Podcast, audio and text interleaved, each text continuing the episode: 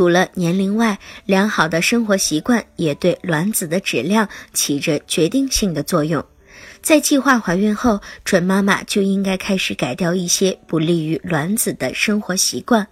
一、作息规律。经常熬夜，生活作息混乱，身体的生物钟也会被打乱，直接影响内分泌的平衡，使卵巢功能发生紊乱，影响卵子的发育成熟以及排卵。二、保持标准的体重，太瘦或者是太胖都会降低怀孕的概率。三、保持身体健康，女性的身体越健康，卵子发生染色体变异的概率就会越低。